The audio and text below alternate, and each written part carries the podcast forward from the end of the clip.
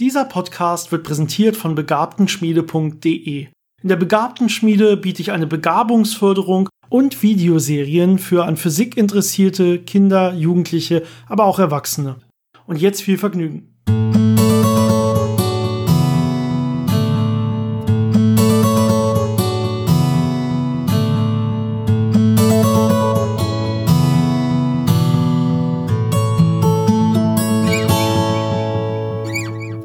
Willkommen bei Physikgeplänkel, dem Podcast von Janis und Dennis über interessante Fakten aus der Welt der Physik, von denen du noch nicht wusstest, dass du sie wissen willst. Hallo Janis, wie geht's dir? Hallo Dennis, ja, alles wie immer. Ja, wir haben diese Folge, die werde ich wieder mal vorziehen oder zwischenschieben, denn wir wollen heute mal ein aktuelles Thema besprechen. Denn zurzeit kann man, wenn man Glück hat mit dem Wetter und so und mit seiner aktuellen Position, kann man den Kometen Neowise gerade mit bloßem Auge am Himmel beobachten. Und dementsprechend wollten wir das mal erwähnen und mal gucken, ähm, ja, was wir darüber schon so wissen und äh, ob, äh, wo man den vielleicht finden kann, dass ihr den vielleicht auch selber dann mal sehen könnt. Ja, ich habe ihn leider bisher noch nicht gesehen, weil sich immer zumindest da Wolken aufgehalten haben, äh, wo er gerade war. Und zwar ist das äh, abends immer so ein bisschen Richtung Nordwesten. Ähm, am leichtesten findet man es, wenn man ähm, Richtung äh, großer Wagen guckt oder großer Bär, je nachdem, welches Sternbild man da lieber mag. Äh, das eine ist ja quasi das andere mit ein paar Sternen mehr dazu.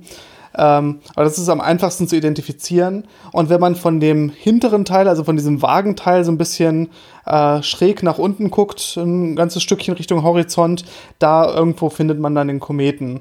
Ähm, man kann ihn auch morgens sehen, wenn man sehr früh aufstehen möchte. Ich glaube, so halb fünf oder ein bisschen früher äh, ist so die richtige Zeit. Da muss man, glaube ich, ein bisschen mehr äh, in die andere Richtung gucken. Und es ist natürlich kein Zufall, dass man das kurz nach Sonnenuntergang und kurz vor Sonnenaufgang am besten sieht, weil so ein Komet ja relativ nah an der Sonne ist, wenn er schön äh, leuchtet. Und deswegen muss man natürlich dann auch in der Nähe von der Sonne suchen. Er war äh, der Sonne am äh, 3. Juli am nächsten. Und deswegen war er da dann auch am hellsten. Warum genau das so ist, das können wir gleich nochmal in Ruhe besprechen wahrscheinlich. Und äh, ja, seit dem 3. Juli fliegt er quasi wieder von der Sonne weg und kommt dann auch irgendwann der Erde wieder sehr nah. Also er läuft irgendwann dann auf der Erd an der Erdbahn mehr oder weniger vorbei. Äh, beziehungsweise das war jetzt schon. Äh, für uns, Jannis, ist das nämlich morgen. Wir zeichnen es gerade auf am 22. Juli. Ähm, die Folge wird aber erst Sonntag hochkommen. Das heißt, vor vier Tagen äh, war das so. Wir können uns diese Zeit lassen mit dem Hochladen und das als normale Folge hochbringen, denn äh, der Komet wird wahrscheinlich noch ein bisschen länger zu sehen sein mit bloßem Auge. Deswegen ist das kein Problem. Aber ihr müsst euch vorstellen, aus eurer Sicht, wenn ihr das jetzt pünktlich hört, so vor etwa vier bis fünf Tagen äh, hatte der Komet den nächsten Abstand zur Erde wirklich. Ja, das heißt aber nicht, dass es da auch wirklich am hellsten ist, sondern am hellsten ist er normalerweise, wenn er am nächsten an der Sonne dran ist, weil es da auch am heißesten ist natürlich. Aber es wird natürlich wieder ein bisschen einfacher ihn zu beobachten, weil er ein bisschen weiter weg von der Sonne ist. Das heißt, äh, man kann auch ein bisschen länger in die Dunkelheit hinein warten, bis man ihn beobachtet und dadurch vielleicht ein bisschen besser sieht. Das ist immer so, so die, das Abwägen zwischen, äh, er ist zwar vielleicht ein bisschen heller, aber dafür näher an der Sonne. Dann in der Dämmerung ist es öfter schwierig, wenn dann die Atmosphäre noch ein bisschen von der Sonne angestrahlt ist, da dann diesen Kontrast zu haben. Also es ist immer so ein bisschen, ja, zum Glücksspiel. Ja, es ist übrigens relativ, relativ nah an die Sonne wirklich gekommen. Also es war wohl noch näher als die Merkurbahn, quasi, also näher als, als alle Planeten an die Sonne wirklich gekommen, bevor er dann wieder weggeflogen ist auf seiner ja, elliptischen Bahn, wenn man, wenn man so will. Und ich würde sagen, wir können gleich mal in Ruhe, oder das haben wir uns zumindest vorgenommen, in Ruhe erklären, was überhaupt ein Komet ist. Und um das zu verstehen, muss man vielleicht auch die ganzen anderen ja, kleinen Körper unterscheiden, die es da so draußen gibt in unserem Sonnensystem. Da gibt es ja irgendwie Asteroiden und Meteoroiden und Meteoriten und was es da nicht alles gibt. Und natürlich auch die Kometen, wie Neowise jetzt einer ist. Und darüber soll sich die heutige Folge so ein bisschen drehen, dass wir so ein bisschen das Ganze auseinanderhalten können und dass man dann auch versteht mit, mit Fokussierung auf Kometen, warum der denn so, so schön leuchtet, so einen schönen Kometenschweif zum Beispiel hat. Ähm, das können wir dann besprechen. Bevor wir mit diesem eigentlichen Thema anfangen, würde ich ganz gern eine, eine Frage noch zwischenschieben, die uns erreicht hat, äh, von Andreas per E-Mail. Vielen Dank dafür. Ich hatte schon so ein bisschen mit Andreas äh, einen kleinen ja, Austausch gehabt und ein paar Mal hin und zurück geschrieben. Und es ist, glaube ich, letztendlich noch so eine Kleinigkeit offen, die die, so wie ich das zumindest sehe, bei Andreas noch nicht so richtig klar geworden ist. Und ich dachte, ich habe das kurz gerade mit Janis vorher schon mal besprochen, dass wir äh, das jetzt einmal jetzt vorweg ansprechen können und nur konkret auf diese eine Frage eingehen können.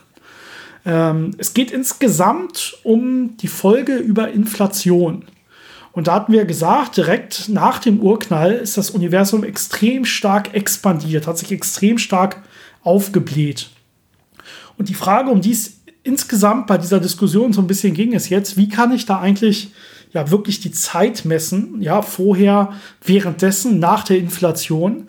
Äh, und ist die Zeit da überhaupt konstant? Ist sie überhaupt definiert? Ist die überhaupt messbar? Ähm, und das Ganze ja, hängt sich dann auch so ein bisschen an der Lichtgeschwindigkeit auf. Denn die Frage ist auch, wenn die Lichtgeschwindigkeit immer konstant ist, dann muss ja eigentlich die Zeit äh, irgendwie nicht konstant sein. Denn eine Geschwindigkeit ist ja sowas wie Strecke pro Zeit. Ja, und wenn, die, wenn der Raum sich extrem stark ausdehnt, wenn der extrem stark expandiert, das heißt, die Strecke ändert sich, ja, und die Lichtgeschwindigkeit ist konstant, dann kann ja die Zeit gar nicht konstant gewesen sein. Äh, vor allen Dingen während dieser Zeit dieser, dieser Expansion. Äh, ganz vorweg vielleicht einmal, wie kann man überhaupt an der Stelle so, sowas wie, wie Zeiten messen? Ähm, ich würde sagen, also es gibt verschiedene Möglichkeiten. Eine ist natürlich die Lichtgeschwindigkeit selber. Ähm, was man da oft benutzt, sind äh, zum Beispiel Anregungsfrequenzen von irgendwelchen ja, Energiepotenzialen in irgendwelchen Elementarteilchen oder so, in irgendwelchen grundlegenden Quantenfeldern. Da braucht man irgendwelche speziellen äh, diskreten Energien, um die anzuregen. Und diese Frequenzen, ja, die Frequenz ist ja sowas wie irgendwas pro Zeit, eins pro Zeit. Das heißt, ähm, da steckt auch immer direkt eine Zeitmessung drin, wenn ich eine Frequenz messe. Das heißt, auch immer, wenn ich eine Energie messe, steckt da eine, Frequenz, eine Zeitmessung drin. Und diese Frequenzen damals, dieser Felder, dieser Quantenfelder, sollten eigentlich zumindest nach unseren Theorien dieselben gewesen sein, wenn man jetzt mal ganz komische, spezielle äh, Fälle rausrechnet, die man irgendwie von aufgrund der allgemeinen Relativitätstheorie erwartet, weil die Dichten da ganz anders waren und so.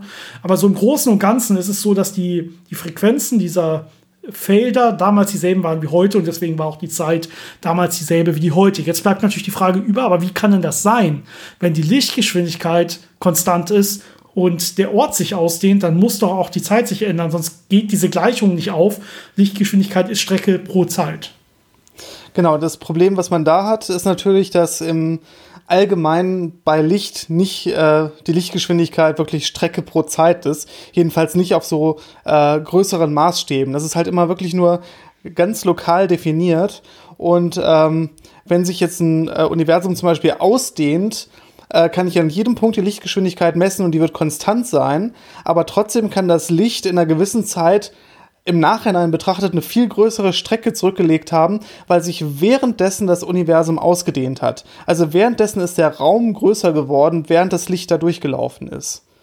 Das heißt, die Geschwindigkeit bleibt gleich, aber der Raum wird größer, aber trotzdem äh, vergeht die Zeit immer noch genauso, wie man das kennt.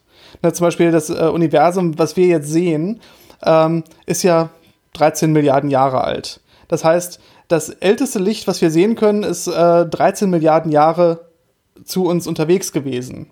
Aber diese Objekte, die wir da jetzt sehen, mit diesem 13 Milliarden Jahre alten Licht, haben eine, in Wirklichkeit eine Entfernung von 50 äh, Milliarden Lichtjahren. Also sind viel, viel, viel weiter weg aufgrund der Expansion des Universums. Aber das Licht ist natürlich nicht diese größere Strecke gelaufen, sondern nur äh, für sich quasi diese 13 Milliarden Lichtjahre.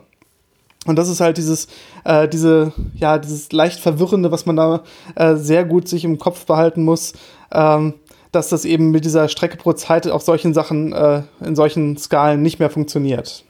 Genau, ganz allgemein kann man ja sowas immer mit so äh, unendlich kleinen Abständen bestimmen. Also ich brauche nicht einen Startpunkt und einen Endpunkt und um die Geschwindigkeit zu rechnen, äh, gucke ich mir jetzt an, okay, das ist also die Strecke und jetzt stoppe ich quasi die Zeit, die es gebraucht hat, sondern äh, was man sich eigentlich anguckt, ist ja die, ähm, die zeitliche Ableitung des Ortes. Ja, also wie schnell ändert sich der Ort zeitlich an einem Punkt? Das sind dann jetzt, das ist dann diese ne, äh, Infin Infinitesimalrechnung. Genau, danke. Wörter sind schwierig. Ich trinke noch mal was, äh, mit der ich dann wirklich diese unendlich kleinen Punkte beschreiben kann.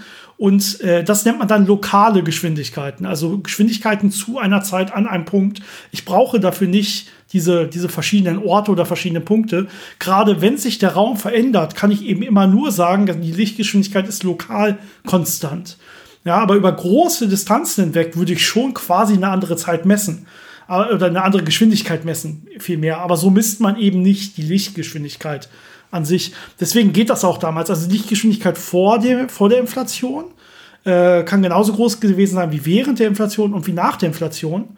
Ähm, aber die Wege, die es vor der Inflation zurückgelegt hat, die haben sich danach dann natürlich ausgedehnt. Und deswegen wirkt es nachher so, als hätte das Licht einen viel größeren Weg zurückgelegt. Das ist das, was passiert ist. Ja, ich hoffe, man kann sich das einigermaßen vorstellen. Äh, falls nicht, schreibt ruhig nochmal, dann äh, diskutieren wir da vielleicht äh, offline oder schon online per E-Mail, aber nicht im Podcast äh, noch ein bisschen drüber, äh, sodass das dann auch hoffentlich ein bisschen mehr verständlich wird. Und ich würde sagen, wir gehen mal jetzt ähm, ja, vom großen Universum hin zu unserer Milchstraße und noch weiter hin zu unserem Sonnensystem. Denn alles, was wir uns heute eigentlich angucken, sind äh, ja kleine Körper, die eine Umlaufbahn um unsere Sonne haben. Also es geht ja eigentlich nur um Körper, die um unsere Sonne herumlaufen. Das würde man ganz allgemein vielleicht als Kleinkörper bezeichnen. Das ist die offizielle NASA-Definition dafür. Ähm, wir hatten ja letztens schon über die Monde geredet. Ähm, das sind die Körper, die jetzt um äh, Planeten herumkreisen, also quasi als Satelliten um andere Körper unterwegs sind. Und heute geht es halt um die Objekte, die ja selbstständig im Sonnensystem unterwegs sind, auf ihren eigenen äh, Bahnen um die Sonne. Und äh, da gibt es eine ganze Reihe, die äh, teilweise nicht unbedingt äh, super strenge Definitionen haben und äh, die teilweise auch sehr ähnlich klingen und deswegen zu sehr viel Verwirrung führen können. Und wir versuchen das mal ein bisschen strukturiert euch äh, zu erklären, was genau was ist äh, und wann es wie genannt wird und was die Unterschiede sind. Ja, vielleicht erstmal, was für Objekte kann es geben? Also es kann sich das Sonnensystem hat sich irgendwann gebildet aus Staub und Gas im Prinzip. Ja, der Großteil war Wasserstoff und Helium. Es gab aber auch noch ein paar, paar andere Gase und Staubteilchen quasi. Und die haben sich jetzt einfach gravitativ zusammengefunden. In der Mitte dann verdichtet zur Sonne, bis dann irgendwann es so schwer war, dass die Kernfusion zünden wollte, äh, konnte. Da werden wir übrigens demnächst noch übrigens eine eigene Folge drüber machen, über unsere Sonne. Und äh, außen konnten sich dann die Planeten ansammeln und so weiter, auch wieder gravitativ verdichten. Und genau so könnten auch sehr, sehr viele andere kleine Körper entstehen, für die es aber nicht ganz gereicht hat, dass sie ein Planet geworden sind. Planet Manchmal nennt man die dann Planetesimale. Das heißt, das sind so äh, Vorläuferstadien von wirklichen Planeten. Genau, Planet heißt das Ganze dann, wenn sich so viel Material zusammenfinden konnte, dass das Ganze gravitativ so stark anziehend wird, dass das Ganze eine schöne Kugelform einnehmen kann. Ja, das heißt, dass, dass dieses Gestein quasi unter der Gravitation kollabiert, bis das Ganze in einer möglichst geometrisch möglichst stabilen ja, und energiearmen Form vorliegt. Das ist eben diese Kugelform.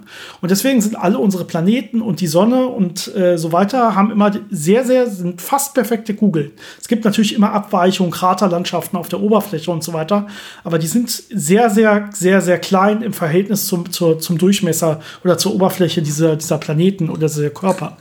Und jetzt kann ich ein bisschen runtergehen und jetzt bin ich eigentlich schon bei den Kleinkörpern, aber ich habe trotzdem noch genau das, was ich alles gerade genannt habe. Ich habe noch genug Ansammlungen, ich habe eine runde Form und so weiter. Und dann bin ich bei den armen, armen Zwergplaneten, wie der Pluto jetzt ja aus Versehen mal einer geworden ist. Ja, die Zwergplaneten haben nämlich all das, was ich gerade genannt hatte aber die, ja, die haben ihre Bahn noch nicht richtig freigeräumt. Also ihre Umlaufbahn um die Sonne. Eine der Definitionen von Planet ist nämlich, die Umlaufbahn muss halbwegs freigeräumt sein. Da dürfen nicht gravitativ noch andere große störende Objekte in der Nähe sein. Also man, dieser Körper selber muss gravitativ dominierend sein auf seiner Umlaufbahn. Und äh, das trifft für die inneren Planeten alle zu. Aber wenn ich mich ganz aus, außen in, in einen ja, Gürtel begebe, äh, der der Kuiper-Gürtel genannt wird, da gibt es eben ganz, ganz viele von diesen kleineren Objekten. Und deswegen sind da die Umlaufbahnen nicht wirklich dominiert von einem großen Objekt. Und deswegen nennt man diese ganzen äußeren ja, Objekte im Kuiper-Gürtel dann transneptunische Objekte normalerweise. Und da fallen dann zum Beispiel diese Zwergplaneten drunter, wie ähm, wie eben der Pluto einer ist.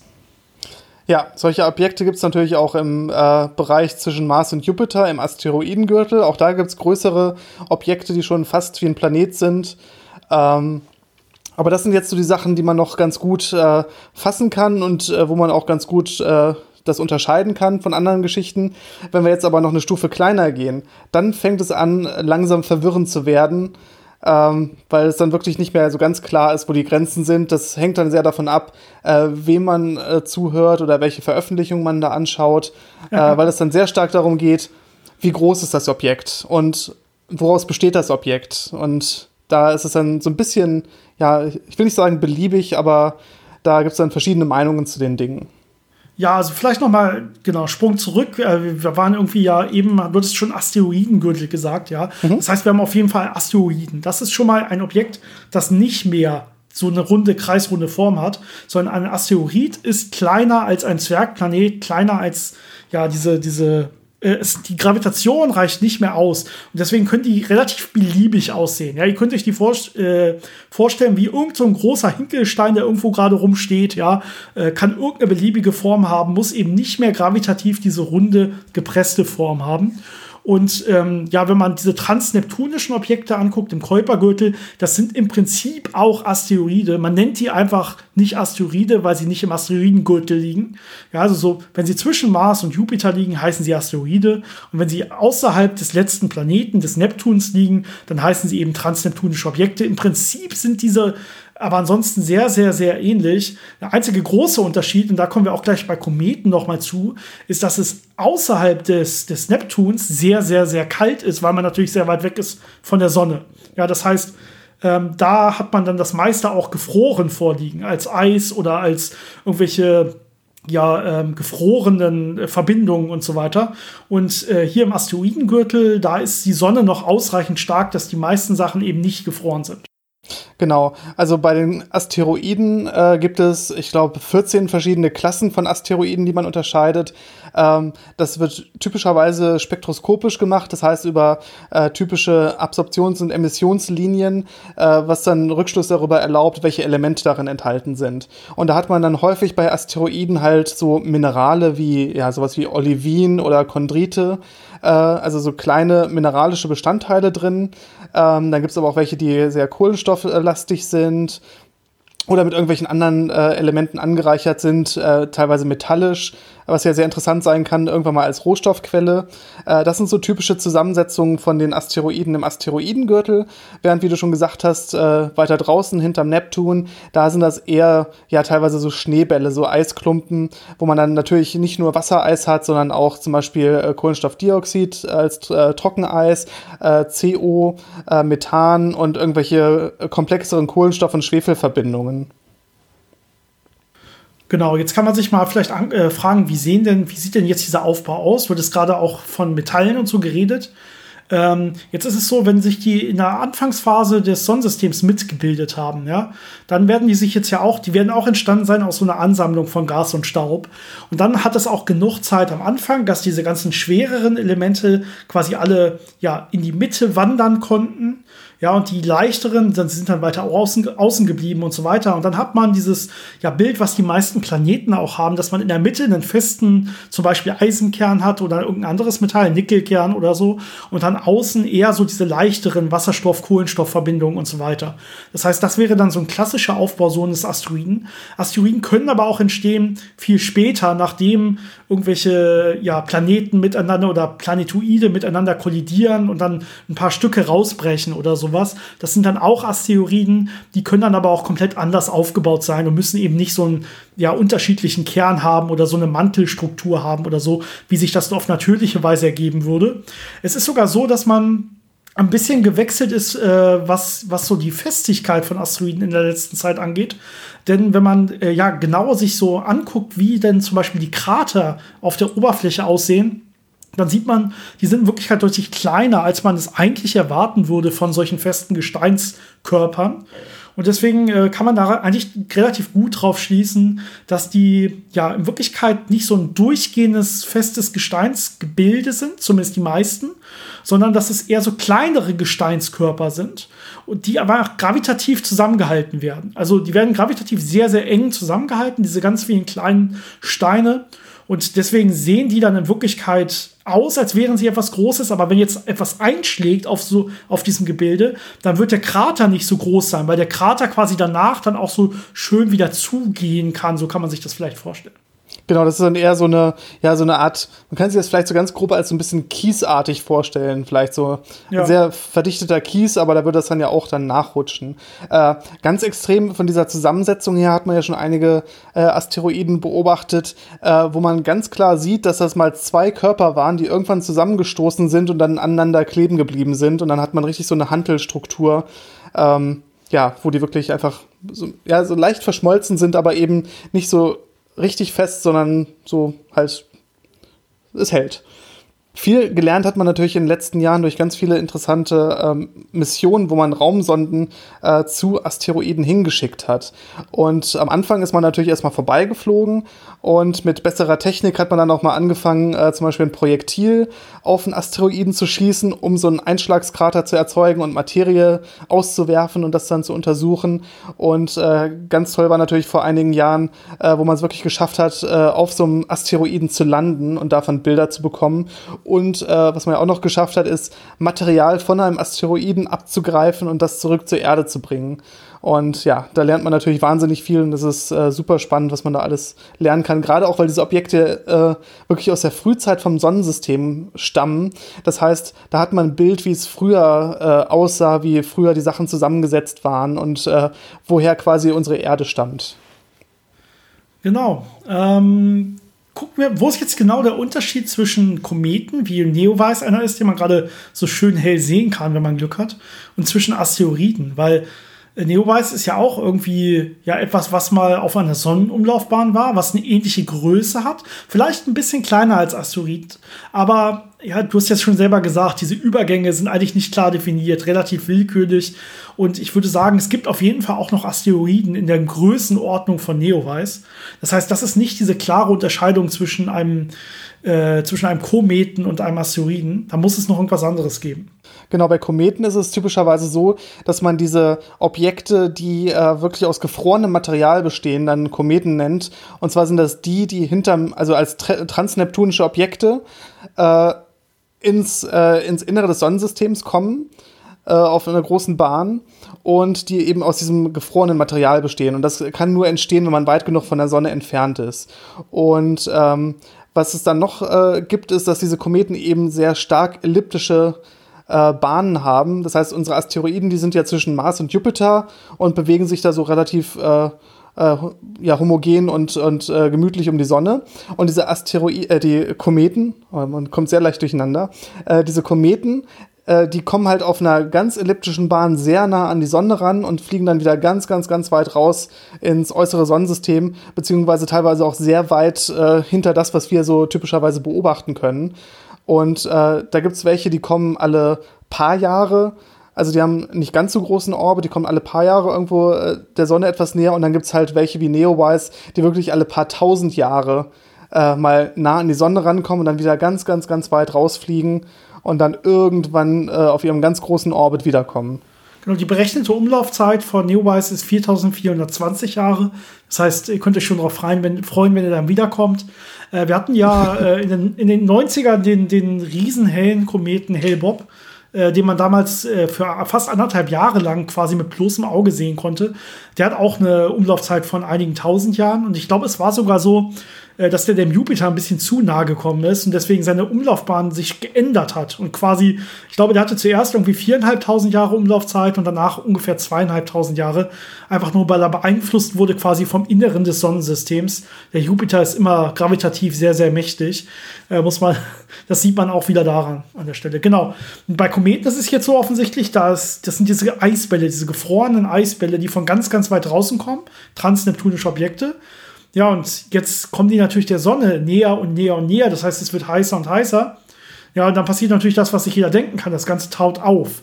Ja, das heißt, was jetzt passiert ist, dass dieses Eis, was auch immer es ist, Wasser, Kohlenstoff, irgendwelche Kohlenstoffverbindungen, Wasserstoffverbindungen, ja, dass die, die werden jetzt auftauen und dann zum Beispiel verdunsten, ja, oder sie werden direkt sublimieren, also direkt von fest nach gasförmig übergehen. Aber auf jeden Fall hat jetzt dieser, ja, dieser, dieser eigentliche Gesteinsklumpen oder Eisklumpen wird jetzt auf der Oberfläche so eine Gasatmosphäre quasi entwickeln um ihn herum. Genau, das nennt man dann die Koma. Ähm, das ist ja halt wirklich so, so eine kleine Mini-Atmosphäre. Aber wir haben ja schon gesagt, es gibt da diesen Sonnenwind und den Strahlungsdruck des Lichts von der Sonne. Und die werden diese Koma natürlich nicht einfach da so rund äh, lassen, weil das ist ja, das sind ja wirklich sehr leichte äh, Partikel. Das sind ja teilweise einfach nur irgendwelche Moleküle, irgendwelche Ionen oder so kleine Staubteilchen. Und äh, die werden dann vom Sonnenwind einfach weggepustet. Und das sieht man dann als Kometenschweif. Das heißt, diese Teilchen, die aus dem Kometen herausgelöst werden, werden vom Sonnenwind von der Sonne weggepustet und äh, bilden dann diesen Schweif. Und da gibt es zwei Arten von Schweife, Schweifen, Schweif. Immer diese Wörter, die so schwierig sind, äh, die man unterscheiden muss. Und zwar gibt es einmal die, die vor allem so, was man dann so Plasmaschweif nennt. Das sind die kleinen Teile, die äh, Moleküle, die leichten Teile. Die werden einfach gerade weg von der Sonne weggepustet und bilden so einen geraden Schweif, der weg von der Sonne zeigt. Und da ist wirklich der Strahlungsdruck und der Sonnenwind der dominierende Faktor, wie dieser Schweif aussieht. Dann gibt es natürlich auch die etwas größeren Teilchen, die rausgelöst werden, diese Staubteilchen. Die werden zwar auch vom Sonnenwind weggepustet, aber die sind äh, noch so träge, dass sie auch der ja, dem, äh, auf dieser Umlaufbahn irgendwo bleiben wollen. Das heißt, das wird nicht einfach gerade nach außen weggepustet, sondern die werden sich so ein bisschen verformen, die werden so einen leichten Bogen bilden. Und äh, wenn ihr euch mal Bilder anguckt von den Kometen, zum Beispiel von Hale Bob, da sieht man richtig schön diese beiden äh, Schweife nebeneinander deutlich äh, unterscheidbar. Der eine, der so ein bisschen dünner ist und sehr gerade weggeht. Das ist dieser Plasmaschweif und der andere, der wirklich schön hell leuchtet, weil er eben größere Teilchen hat, die schön äh, Sonnenlicht reflektieren und streuen können. Das ist dieser leicht gebogene Schweif, den man so deutlich sieht. Genau, die zeigen deutlich voneinander weg, dementsprechend äh, wirklich schöne Bilder. Vielleicht könnt ihr es ja selber jetzt sogar sehen, äh, bei dem Neowise. Äh, obwohl, da muss ich sagen, da muss man wahrscheinlich schon mit, mit einem Vergrößerungsglas gucken, wie auch immer es aussieht, irgendeine Art von Teleskop, damit man das so genau sehen kann, schätze ich zumindest mal. Ich glaube, ein Fernglas reicht schon. Ja, okay. Ich hab's, ich hab, ich meinte ja auch irgendeine Art von Vergrößerungsglas, weil ich mir nicht ganz sicher war. Ich habe ihn leider auch noch nicht gesehen. Ich werde es aber die nächsten Tage auch noch mal versuchen. Vielleicht hat man irgendwann Glück mit dem Wetter und mit der Hintergrundbeleuchtung der Stadt und so, dass man, dass man ihn vernünftig sehen kann. Äh, genau, es ist natürlich jetzt so, dass der äh, umso heller leuchtet, je näher er der Sonne kommt, ja, weil umso mehr Gas wird ja pro Zeiteinheit quasi verdunsten und umso mehr Gas kann dann das Sonnenlicht zu uns reflektieren. Deswegen dieser schöne Prozess, je näher er kommt, desto heller. Und wenn er dann irgendwann auf seiner Ellipsenbahn wieder weit genug weg ist, ähm, dann wird das Ganze wieder einfach überhaupt nicht mehr leuchten und es wird wieder so ein normaler Eisball werden, äh, der dann, wenn er weit genug weg ist, irgendwann auch wieder komplett durchgefriert, bis er dann das nächste Mal wieder in Richtung Sonne kommt. Ja, jetzt gibt es natürlich äh, die nächste Klasse an Objekten und die hat teilweise was mit Kometen zu tun. Nämlich äh, Meteoroide und Meteore. Das sind häufig, nicht immer, aber häufig Überbleibsel aus diesem Schweif. Also das, was der Komet als Material ausgestoßen hat und was dann hinter ihm äh, auf seiner Bahn hinterherfliegt, das bleibt dann natürlich. Das wird natürlich auf einer Bahn weiter um die Sonne äh, ja, laufen. Und wenn das die Erdbahn kreuzt und die Erde da durchfliegt, dann werden diese Teilchen natürlich mit der Erdatmosphäre wechselwirken und äh, schön leuchten können. Und ja, das ist das, was wir dann als Meteorschauer sehen. Das sind dann die kleinen Teilchen, die in der Erdatmosphäre verglühen. Du hast jetzt viele, viele Wörter genannt. Vielleicht kurz auseinanderhalten, ja? Du hast genau. Mete Meteoroiden genannt. Ja, das ist schon mal das Wort, das hört man sehr, sehr selten. Ja, Meteoroide. Dieses Oid heißt immer noch, okay, da ist irgendein Objekt im, im All, was eine Umlaufbahn hat um die Sonne. Und das ist in dem Fall auch so. Nur, dass es eben kleiner ist als Asteroiden. Also, das wäre jetzt hier wirklich die Definition. Asteroiden ist relativ groß. Und wenn es dann, ich sag mal, in den Bereich von Metern kommt, einige Meter, vielleicht ein Meter kleiner als ein Meter, halber Meter oder so, dann sind wir im Bereich der Meteoroiden. Ja, das ist ansonsten ja eigentlich dasselbe. Ja, das kann die Überreste, wie du gerade gesagt hast, von einem Kometen sein. Es könnten aber auch Überreste von einem Asteroiden sein. Zum Beispiel, wenn Asteroiden aufeinander prallen und irgendwie in ihre Einzelteile zerspringen oder sowas. Ja, all das ist möglich. Hauptsache, es ist irgendwie ein Bruchstück, was ja viel, viel kleiner ist als ein normaler, gewöhnlicher Asteroid. Was ich noch nicht genannt hatte, ist diese, diese Obergrenze von Asteroiden, ab, ab der sie dann quasi kugelförmig werden können. Das ist so ungefähr ab 500 Kilometern, vielleicht bis 1000 Kilometern. Dann sollte eigentlich die Gravitation für sowas aushalten. Ja, das ist, also, ne, wenn ich irgendwie von 1000 Kilometer runtergehe, dann bin ich im Asteroidenbereich bis zu so ein paar Metern, ein Meter, fünf Meter oder so. Dann komme ich irgendwann in diesen Meteoroidenbereich. Und das sind jetzt entweder Kometenbruchstücke oder Überreste oder Asteroidenbruchstücke normalerweise. Ja, und die sind, liegen auch ganz normal zum Beispiel auf, ähm, in der Erdumlaufbahn vor. Es kann auch viel, viel kleiner sein. Es muss jetzt nicht ein Meter sein. Es kann auch einfach ein Staubkorn sein oder so. Das wird dann auch normalerweise als das zählen. Ja, oder irgendwie nur ein paar Zentimeter oder so haben. Und wenn die, wenn die jetzt auf die Erde einprasseln, auf die Erdatmosphäre, dann sehen wir die als Sternschnuppen, als Meteore. Das heißt, vom Meteoroid geht es dann zum Meteor. Und wenn davon was durch die Atmosphäre durchkommt, also wir das dann als Gestein quasi hier unten auf der Erde haben, dann ist es ein Meteorit. Meteorit mit T im Gegensatz zum Meteoroid mit D. Ja, also It hinten ist normalerweise die Endung für Gesteine in der, auf der Erde. Und äh, OID hinten ist normalerweise ein Umlaufbahn, äh, ein Körper auf der Umlauf, mit der Umlaufbahn um die Sonne. Also es ist alles ein bisschen verwirrend und komisch, aber es ist erst ein Meteoroid, dann wird es ein Meteor und wenn es durch die Atmosphäre durchkommt, ist es ein Meteor, Meteoro, nee, ein Meteorit, so, mit T. Gott, ist das kompliziert. Genau. Und weil das noch nicht ausreicht, gibt es Mikrometeoriten. Sehr gut. Das sind nämlich äh, sehr, sehr kleine Teile, die in die Erdatmosphäre eindringen, aber nicht komplett verglühen, aber auch so leicht sind, dass sie nicht auf der Erde einschlagen, sondern so als kleiner Staub so langsam zur Erde runterrieseln. Das ist so die letzte Klasse von Objekten. Man würde fast sagen, genau deswegen verglühen sie auch nicht. Ja, es sind quasi so ganz leichte, ganz kleine Staubpartikel. Und wenn die auf die Erde treffen, dann werden die einfach so langsam durch die Atmosphäre rieseln. Aber die äh, werden jetzt nicht mit so einer hohen Wucht auf die Atmosphäre aufprallen, auf die Luftmoleküle der Erde aufprallen. Das ist ja der Grund, warum Meteore nachher verglühen. Ja, weil die werden ja quasi beschossen von der Erdatmosphäre, wenn du jetzt mal in ihr Bezugssystem wechselst. Ja, das ist ja das, was passiert. Das ist aber nicht das, warum sie für uns so hell leuchten übrigens. Ne? Ich meine, dieses Glühen, das, das wird zwar auch leuchten, ja, aber die sind ja so klein, das würde man quasi gar nicht sehen am Nachthimmel.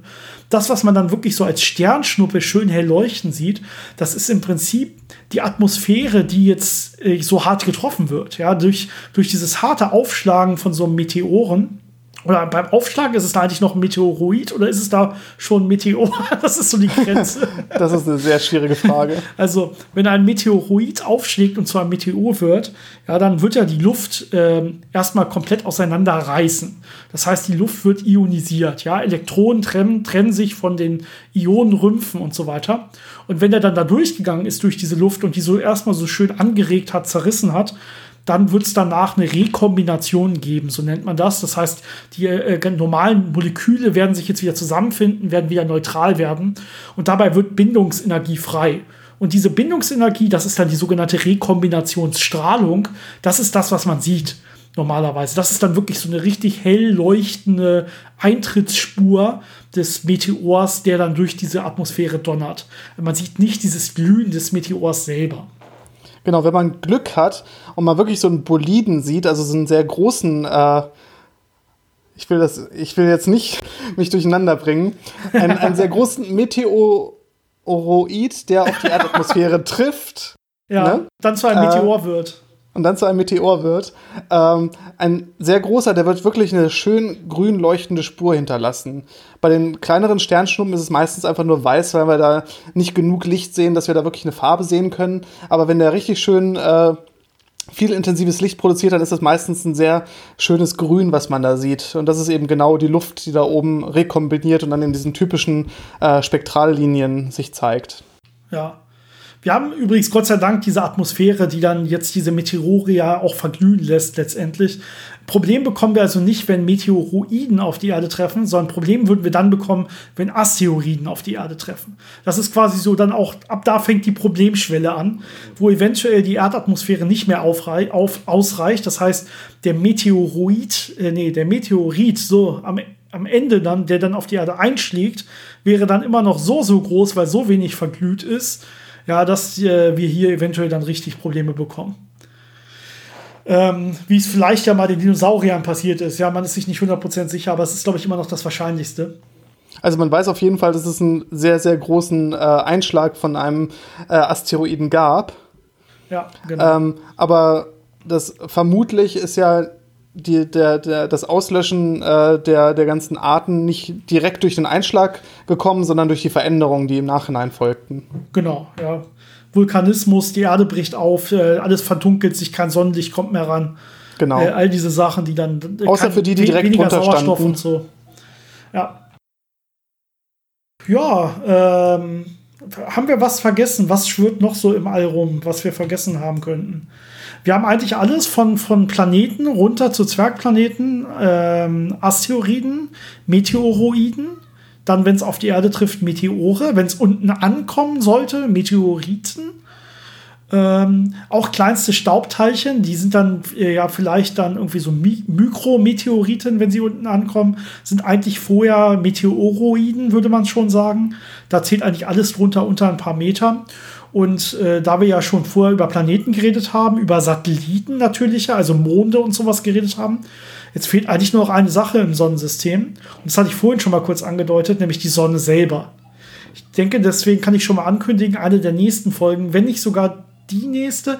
Ich würde sagen, die nächste nicht, weil wir diese Folge jetzt ja aufgrund ähm, ja, des direkt beobachtbaren, noch beobachtbaren äh, Kometen Neowise dazwischen geschoben haben, würde ich wahrscheinlich die nächsten ein, zwei Wochen erstmal noch die äh, Folgen äh, bringen, die wir die letzten Wochen schon abgedreht haben. Äh, aber wahrscheinlich dann die nächste, zumindest Janis, die wir jetzt nächste Woche drehen, könnte direkt über die Sonne gehen, oder? Was sagst du? Ja, das klingt nach einem guten Plan. Vielleicht. Bisschen Kernfusion in der Sonne. Mal wieder. Kern Kernfusion in der Sonne, Aufbau der Sonne, äh, ne, wie hat sich die Sonne gebildet und so weiter. Sonnenwinde. Genau, Komplexe, genau, komplexe irgendwelche äh, Turbulenzen. Sehr viele interessante Sachen. Ja, ich finde auch, das hört sich spannend an. Ich hoffe, euch hat es auch gefallen. Falls ihr weitere Fragen habt äh, oder uns schreiben wollt, wie oft wir uns irgendwo versprochen haben, ja, weil wir eigentlich wieder was Falsches gesagt haben. Äh, bei diesen ganzen verschiedenen, sehr, sehr ähnlichen Namen ist das einfach so. Lasst es uns einfach wissen, ja. Schreibt uns, äh, schreibt Janis direkt. ja, wir, wir haben leider nur eine E-Mail-Adresse und wie die meisten, die uns schon mal geschrieben haben, wissen, bin ich derjenige, der sich das meistens anguckt. Äh, deswegen freue ich mich natürlich über alles.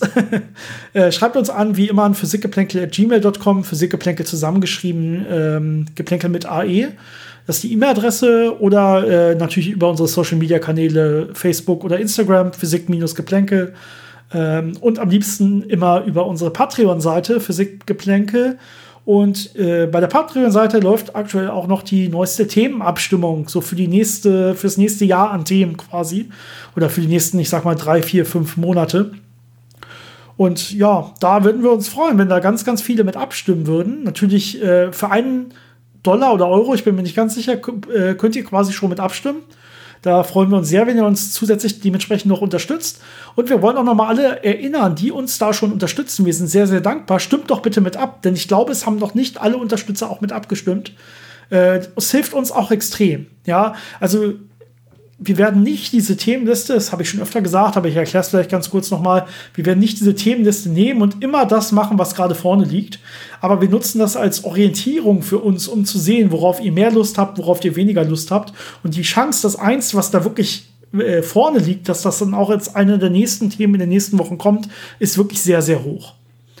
Äh, eine Sache, die, glaube ich, die in der letzten Themenliste sehr, sehr weit oben war und jetzt auch wieder sehr, sehr weit oben ist, die wir aber noch nicht gemacht haben, ist äh, Fusionsreaktoren, glaube ich. Und glaube, das liegt einfach daran, dass das extrem viel Vorbereitung braucht. Und wir haben bisher einfach nicht die Zeit gefunden, uns dafür, darauf vorzubereiten. Ich glaube, das ist einer der Hauptgründe, warum das bisher noch nicht kam. Aber wir denken auf jeden Fall dran, keine Angst. Und es wird demnächst eine Folge dazu geben. Aber noch nicht eine der nächsten zwei, drei. Ja, ansonsten wie immer noch eine sehr, sehr schöne, angenehme Woche äh, und äh, bis zum nächsten Mal. Ciao. Bis dann.